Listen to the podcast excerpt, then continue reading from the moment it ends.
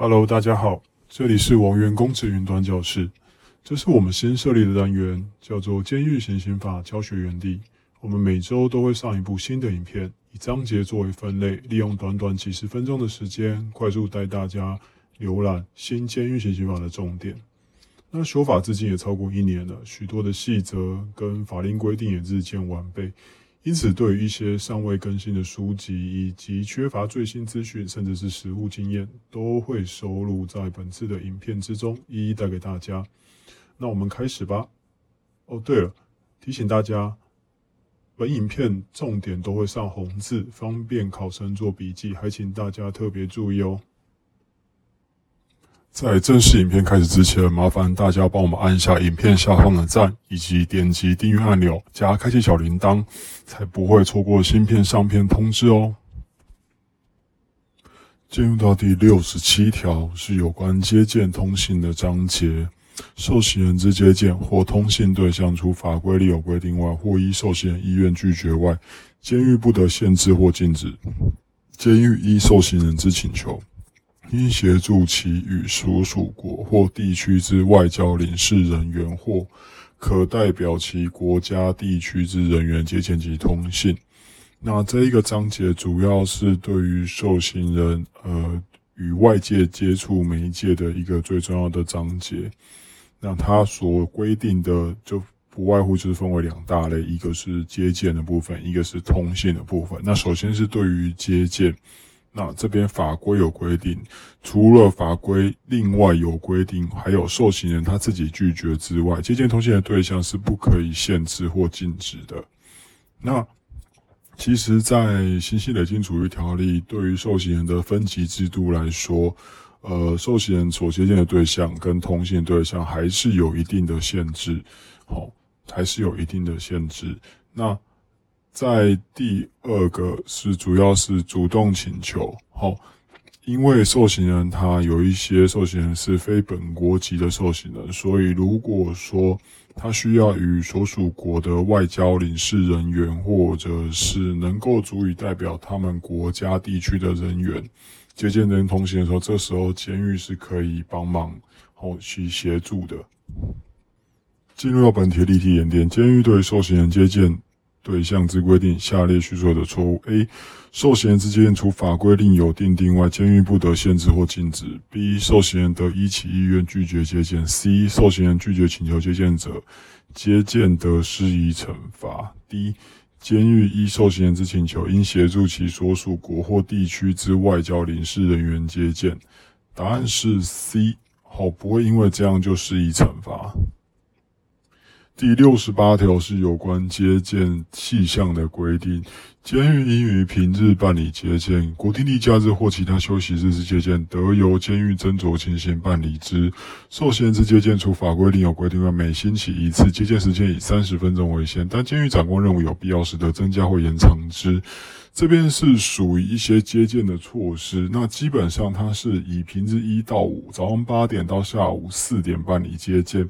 那它有一个例外，就是在每一个月的第一个礼拜天也会办理假日接见，所以这边才会有监狱酌情办理之的这个规定。那接见的时间以三十分钟为限，那接见的次数每星期一次，但是这边还是取决于呃受刑人的级数的问题，哦，还是有它的规定是在刑事累进处遇条例，那书上里面都有列，大家可以自由去参考。进入到本题例题演练，监狱行刑法有关接见之次数及时间规定，下列何者正确？A. 接见次数不予限制，接见时间以二十分钟为限；B. 接见次数每三天一次，接见时间以三十分钟为限；C. 接见次数原则上每星期两次，接见时间以二十分钟为限；D. 接见次数原则上每星期一次，接见时间以三十分钟为限。答案是 D。接下来是有关接见管理的部分，请求接见者应缴验身份证明文件，登记其姓名、职业、年龄、住居所、受刑人姓名及与受刑人之间的关系。监狱对请求接见者认为有妨碍监狱秩序、安全或受刑人利益时，得拒绝之。这边是所谓为一个查验身份的动作。好，那所要去查验的有身份证，登记其姓名、职业、年龄、住居所，还有姓名跟他的关系。还记得前面的受刑人入监调查吗？这边其实在入监调查的时候都会留下档案，那方便他的家属或亲属来前来接见的时候可以去核对身份。那拒绝接见的规定就是在于说，如果有妨碍监狱秩序、安全或受刑人利益的时候，监狱这个时候是可以拒绝的。接见应于接见时为之，但因患病或管理教化上之必要，得准于适当处所行之。接见每次不得逾三人，但本法或其他法规另有规定，或经监狱长官许可，不在此限。被许可接见者，得系在未满十二岁之儿童，不计入前项人数限制。这边规定的是接见的处所，哈，原则上是接见室。那有时候因为行动不便或等等例外的。的状况，他们会去选择好适当的处所接见。那他的例外状况就是，如果有患病，好，比如不管是家属或是受刑，或是管理消化上是必要啦。那人数是不得超过三人，因为毕竟接见室的空间还是有限，哈。但是法规另有规定外，是可以允许超过三个的。那如果有未满十二岁的儿童，是不包含在三人以内。所以要注意，如果题目有考说，呃，接见人数的限制的时候，要小心，十二岁以下的儿童是不算入人数之内的。进入到本题例演被许可接见者的携带未满几岁则儿童？A 三岁，B 六岁，C 九岁，D 十二岁。答案是 D 十二岁。第七十条是有关特别接见的规定。监狱基于管理、教化、辅导受刑人个人重大事故或其他事由认为有必要时，监狱长官得准受刑人于监狱内指定处所办理接见，并酌予调整第六十八条及前条第三项、第四项有关接见场所、时间、次数及人数之限制。这边是属于特别接见的部分。特见的原因，哈。它有罗列出来，就是管理、教化、辅导个人重大事故或其他事由。但是呢，这边可以跟呃所有的同学说，在实物上的特件基本上都是其他事由，绝大部分都是用其他事由这个理由，而且所有的特件呢，都是比如说立法委员呐。或者是一些市议员哈，他们会传真过来，呃，矫正机关这边，然后经过首长盖章之后，才准予特见的哦。那核准的人员就是所谓的监狱长官，好，那实务上其实就是典狱长。那接见处所一样是指定处所办理接见。进入本题的例题原件，监外申请人于何种情形下得与受人办理特别事由接见？下列叙述的错误：A. 受刑之间除法规另有定定外，监狱得减少或取消之；B. 监狱基于管理、教化、辅导认为有必要时，监狱长官得准受刑人于监狱内指定处所接见；C. 受刑有重大事故时，监狱长官得准受刑于监狱内指定处所办理接见；D. 监狱依外国籍。受刑人之请求，协助其所属国或地区之外交领事人员接见。答案是 A，A 是错误的。哈，监狱之受刑人之接见，除法令另有规定外，并没有得减少或取消哦，好是增加。第七十一条是有关监看处置的部分。监狱对受刑人之接见，除法律并有规定外，应监看并以录影、录音方式记录之，其内容不得违法利用。有事实足认为妨碍监狱秩序或安全之余者，监狱得于受刑人接见时听闻，或于接见后检视录影、录音的内容。好，这边是属于记录的方式。那它的记录方式基本上就是两种，一个是录影，一个是录音。那有妨碍监狱安全之余的时候呢，于接见时的时候，或者是于接见后，可以去检视录影录音的内容。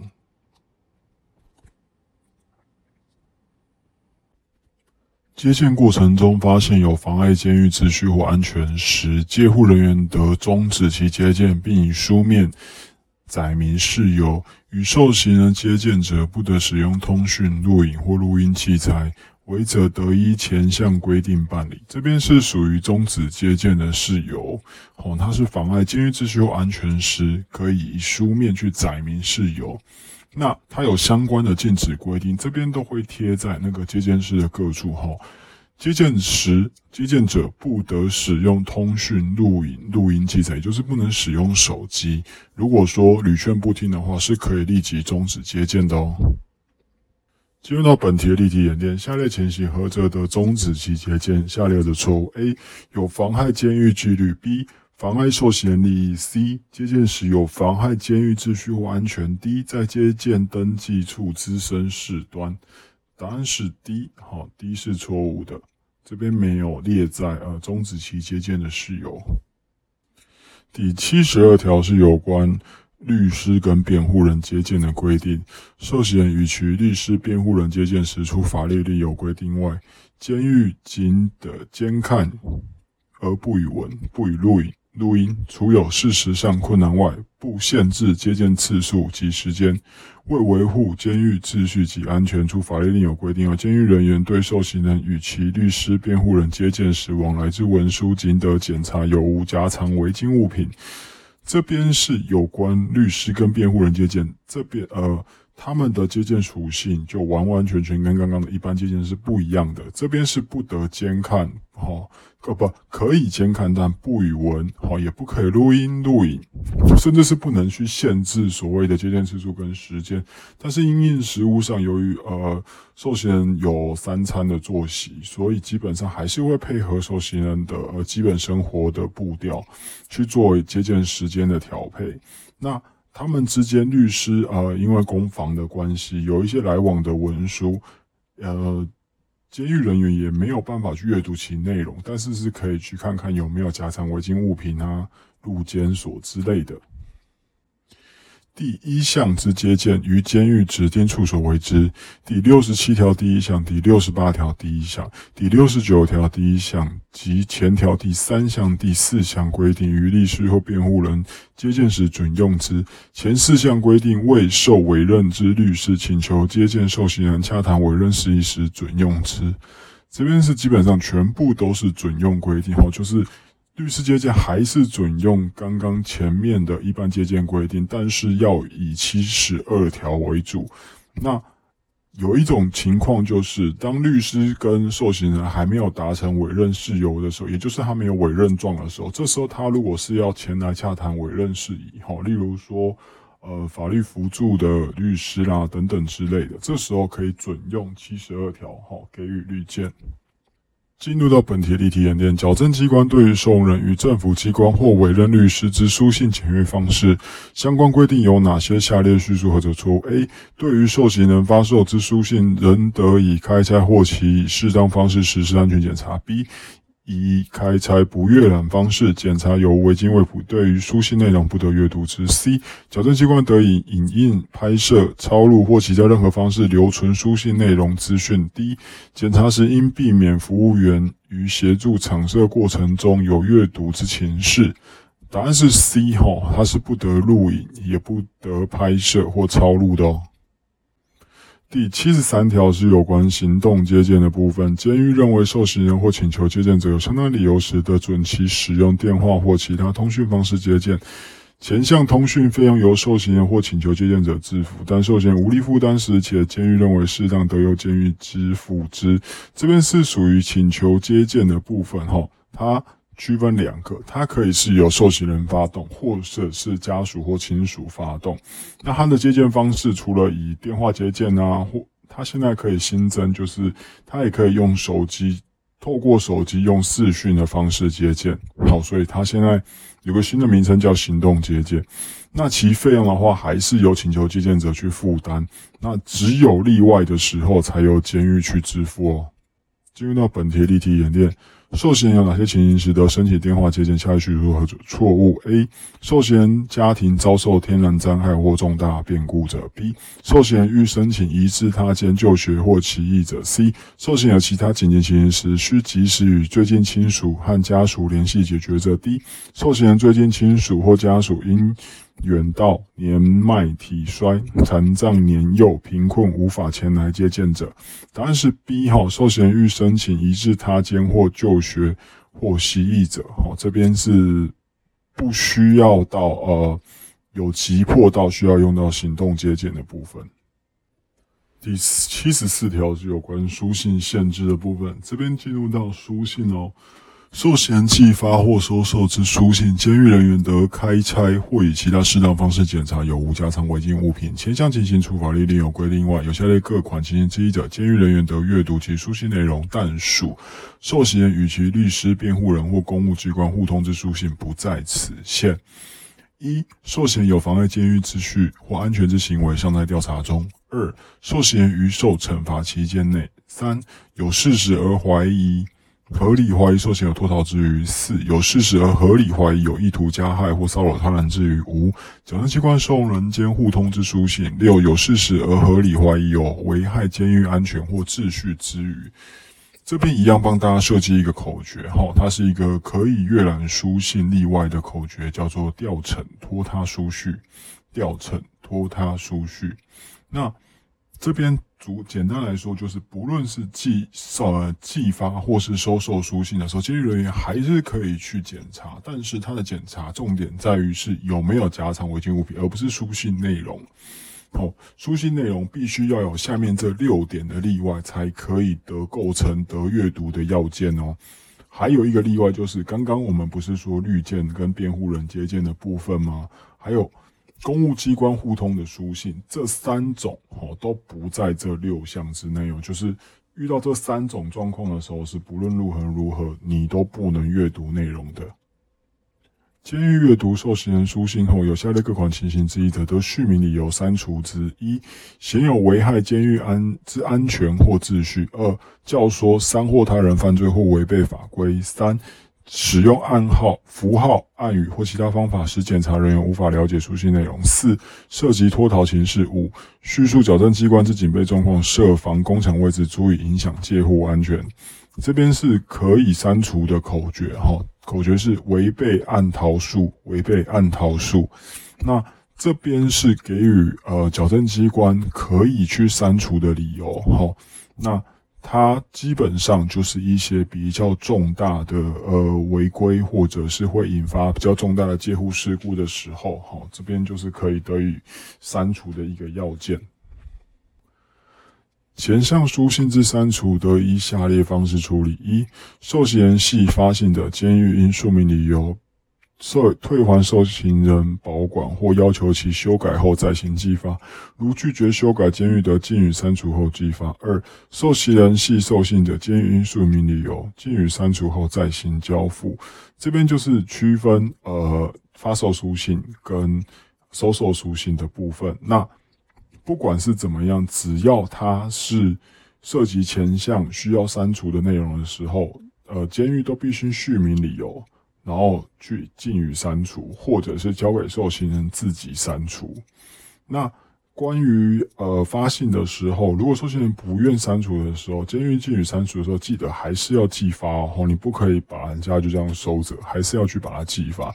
那受信的部分呢，一样哦，就是删除之后再交付给受刑人哦。注意这个差别啊，前项删除之书信。应影印原文，由监狱保管，并于受刑人出监时发还之。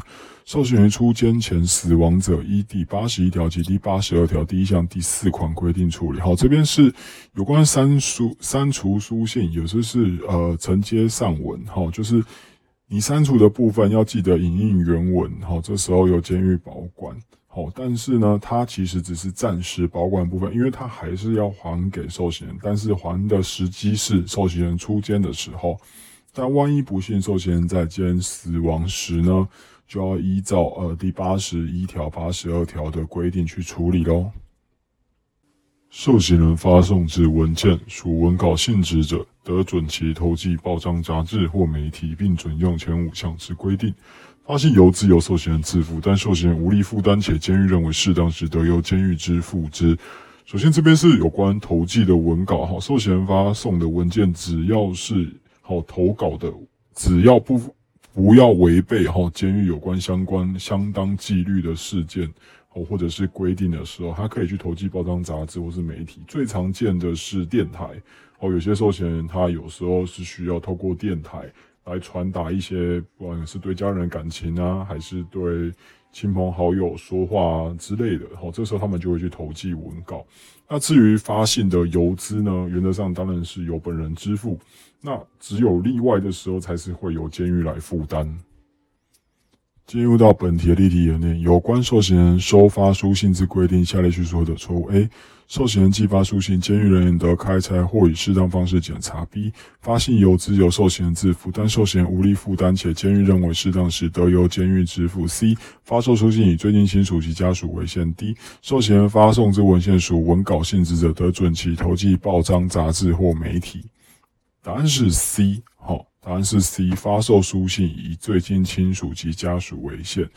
它其实并不是这样子规定的。发售书信，它还是呃原则上是没有限制，但是行刑累进处遇条例里面还是有分级限制的。好，这个书上都有罗列，大家可以自己去参考。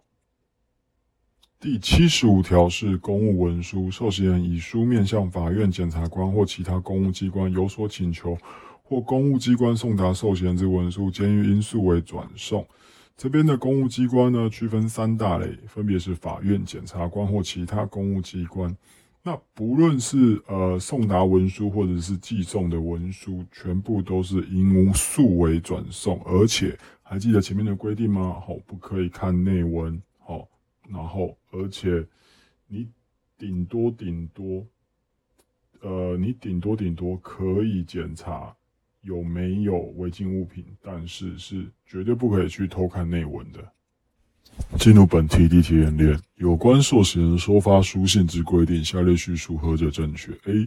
受刑人撰写之文稿禁止投寄报章杂志。B. 法院或检察署送达受刑人之文书，应予以检查、复印后速为转送。C.